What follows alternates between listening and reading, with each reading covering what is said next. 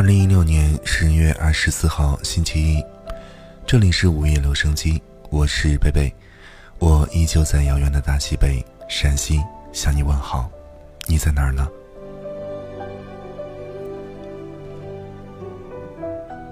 今晚的节目呢，想和大家依旧来分享的是我们的听众朋友吕慧的文字。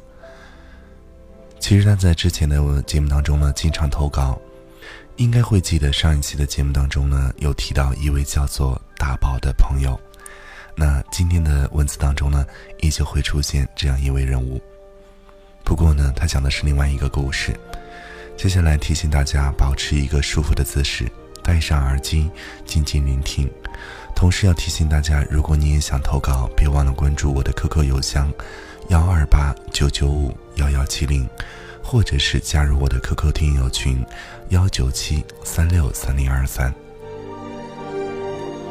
当然，你也可以在微信或者微博搜索“北北治愈系”，微博搜索“北北治愈系”可以找到我；微信呢，可以搜索“北北治愈系”的汉语拼音全拼找到我。希望你能够在这里找到一丝温暖。接下来提醒您，秋夜转凉，请你注意保暖。夜色渐深，请把你的耳机音量调到适当的位置，以免影响他人的休息。这篇文章的名字叫做《你我居住岁月的南北》。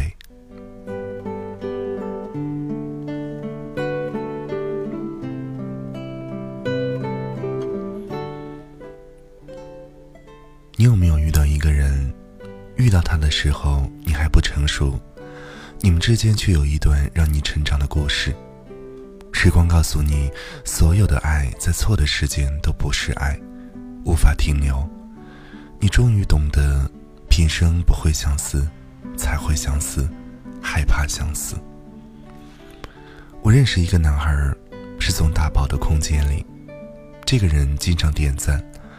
我相信听过午夜留声机里有一个地方的那篇文章里有提到。大宝是谁？那时候我和大宝同学的交集很深，他的哥们儿我也有见过。有时候大宝同学会约上几个同学，带着我去我们学校操场边打篮球。那以后的日子，我和他的朋友也保持着 QQ 上的联系，以至于到了如今，微信群里依旧有他们问候的身影，只是已经少了大宝。一次我看到有人加我。这个人特别熟悉，就是大宝一个我未见过的兄弟。我不知道如今的校园里是否也有一些拜把子兄弟，只记得十一年前大宝同学是有过的。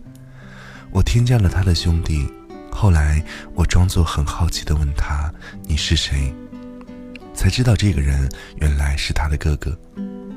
他叫大兵，添加我的原因很滑稽。他说：“大宝说有一个妹妹，只是没有见过。听说当了护士。”我说：“然后呢？”他说：“我失恋了，想让你帮我介绍一下对象。”后来询问才知道，这个傻子谈不上失恋，顶多算是被人莫名的把未来可能成为的女友带走了。那个人和他未来女友在火车上认识。那辆火车恰好就通往大兵同学地方的火车，就这样，他未来的女友在一次看他的火车途中，与一个只一眼便觉得是一生的对的人走了，还告诉他缘由。正值春节过后，大家幸福感还没有降多少的时候，大兵同学已经又是一个寒冬。他不知道，他觉得可以帮他介绍对象的大宝妹妹也是一样的悲伤。我正处于谈了一个对象，父母压根儿不愿意见他的境地。这个人是退伍人，父母觉得他不稳定，不愿意见他。而我那个春节也是一个人在租住的房子里度过，因为那年的春节我需要上班，所以一个人在房里听着外面的鞭炮声，透过明亮的玻璃可以看到绚烂的烟花。我没有吃饭，只是静静的等待着困意。大斌同学在安徽，所以一年内在家待不了几天，也没来得及相亲。那年他二十三岁，我在农村老家已经是不小的年纪。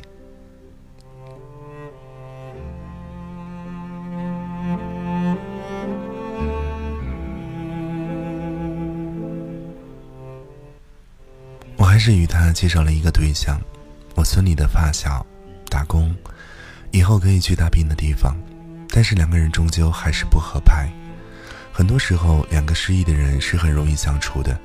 就像我下班，他也下班，手机里一定会收到他的讯息，无非也是那些天气什么的。我也说一些自己的不顺利。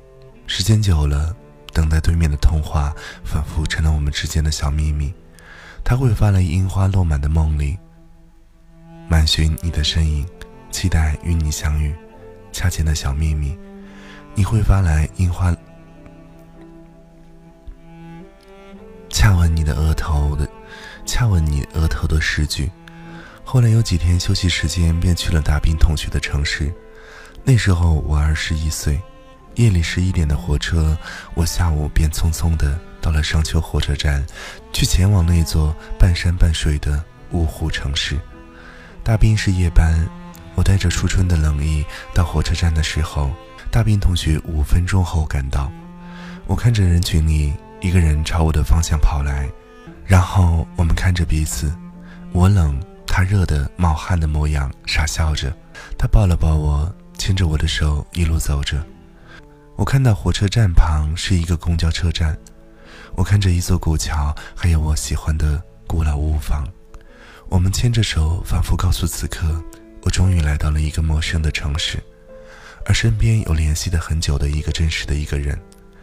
坐在公交车里，人很多，他一路上把我护在自己的身体前，用手搂着我，生怕穿高跟鞋的我会在车里跌倒。我看到窗外有山掠过，不高。我想着他告诉我，他们休息的时候去山上游玩。我听到广播里喊着“奇瑞三道门”。大兵同学大学学的是汽车制造，所以意味着不久便到了他的宿舍。下车后，我看到一道很长的路，路旁有许多卖吃的。我笑着说：“这些人真会做生意，直接到工厂宿舍旁了。”我第一次进了一个工厂的宿舍，却原来如同大学寝室一般。有许多人结伴走过，也有几个男子打篮球。这些人我是陌生的，而大兵同学也是。我们躲过宿舍阿姨，进入了他的宿舍。他一个人居住，以前的几个室友因为太熬夜的缘由，去了其他地方。大兵说，毕业后学校安排这里实习，后来就留了下来。一直没有走。他不喜欢找工作，所以虽然离家远，但还是留了下来。他拿出给我买好的零食，有巧克力、果冻等，便出去打了热水。待我洗漱结束，把买好的床单给我铺好。吃过饭，由于熬了一夜还要上班的我，坚持让他睡觉。上班前，他把电脑给我说，让我一个人上网，便又去了夜班。那三天，他休息了一天。我抱着电脑很晚才睡，等他回来买好早餐喊我起床，我才发现饭都快凉了。我的一生最快乐的时光，仿佛只有那连续起来的三天。终于离开了自己的城市，终于不再有记录的危重病人，不再想着自己会出现的差错，不再心里有很大的压力。他带着我一起去爬山。我们看到很多很旧的寺庙，我累的时候开始写一些文字。大概那段时间是我写文字最多的。他看着我的文字，然后给我买好水递给我。因为都刚刚工作不久，所以他提出去方特游玩的时候，我还是拒绝了，觉得太贵，不值得。这大概成了我以后的遗憾吧。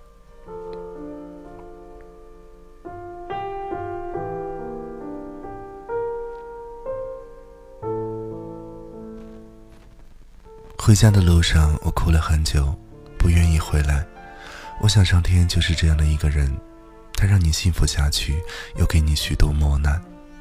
五一他回来看我的时候，我们发生了一些事情。那时候他是不准备离开的，而我们一起去找工作，发现竟然没有一个可以适合的。县城的工资也是屈指可数，我们花光了所有的积蓄。他的哥哥说他去南方。他问我，我说你去吧，或许这一别就让我们的未来没有归期。他走后，我一度哭泣，脸上开始起了很多痘痘。抽烟喝酒，我在无法度过的一个没有他的日子里，精神上的高度折磨让我终日失眠。我越来越在这里失去了自己。我一次次的拨打他的电话，他在哪里？那个我需要几天几夜的火车才能到达的地方，而我却没有一天假日。我开始觉得是我错了，不该让他走，哪怕我们一起什么都没有。也比这个人离开的要要好。而年少的我们，面对身无分文的自己的时候，也仅仅选择了放开彼此的手。他说：“我想你留我。”我说：“我想你尊重你家人的想法。”我买了衣服寄给他，有了工资打给他。我怕他没有钱在那里挨饿，而他不会知道，此刻我已是那个终日身体疼痛的姑娘。他也不会知道，每天下午我的腿就特别的疼。每个黑夜，我都觉得有个灵魂在向我招手。他有了工资，给我买了很多布娃娃，给我买了新手机。虽然我的手机还没有出过任何毛病，给我买了衣服和鞋子。而我把他留在了南方，由于他的哥哥在那里，他举家到了那儿。我后来才知道。他去了那里，没有钱，便匆匆找了工作，工人待遇，对于大学毕业可以当干部级的他来说，以后永远失去了干部级别的机会。一五年，浙城开通了城市自行车，我发现了一切又像我们待过的芜湖，一模一样的绿色城市自行车。我以前总好奇这些车子怎么用，难道放在那儿不怕被偷吗？如今我才知道，原来只需要一张身份证，办一张卡就可以免费骑走。一六年，我的医院有了独立的自动零食饮料和机器。我想起他的宿舍也有一样的机器，里面整齐摆放着各式饮料。一六年，我去了弟弟读的大学，我才发现，原来每座城市的火车站旁边都会有一个公交车站。三年后，他谈了女朋友。我有了爱人，他和我聊天中，我称他为大兵哥哥。他说他的城市炎热，他依旧是一件 T 恤。我说我的城市已经开始阴雨绵绵，有人穿了棉袄，而我窝在两床被子里面和他发短信。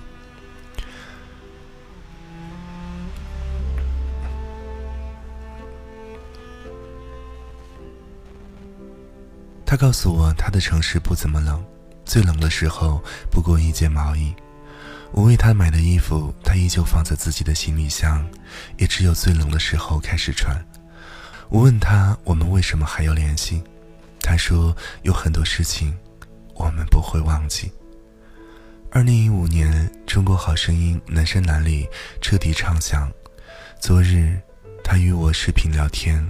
看到我们常在的自己住宿的房间里，裹着一个很厚的披肩，打了几个字：“你在南方的艳阳里，大雪纷飞；我在北方的寒夜里，四季如春。”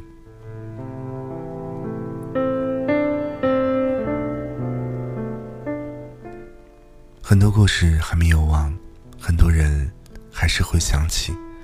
当记忆的闸门缓缓打开的时候，我的眼泪依旧在眼角打转。写过很多文字，我都没有哭。大兵哥哥，写你，我哭了。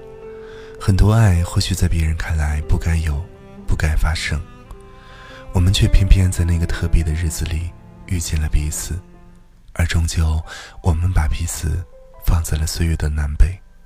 你居南，我居北。时空把我们隔开，我庆幸今生谁应了谁的劫，谁又变成了谁的执念。你对我说远方有花，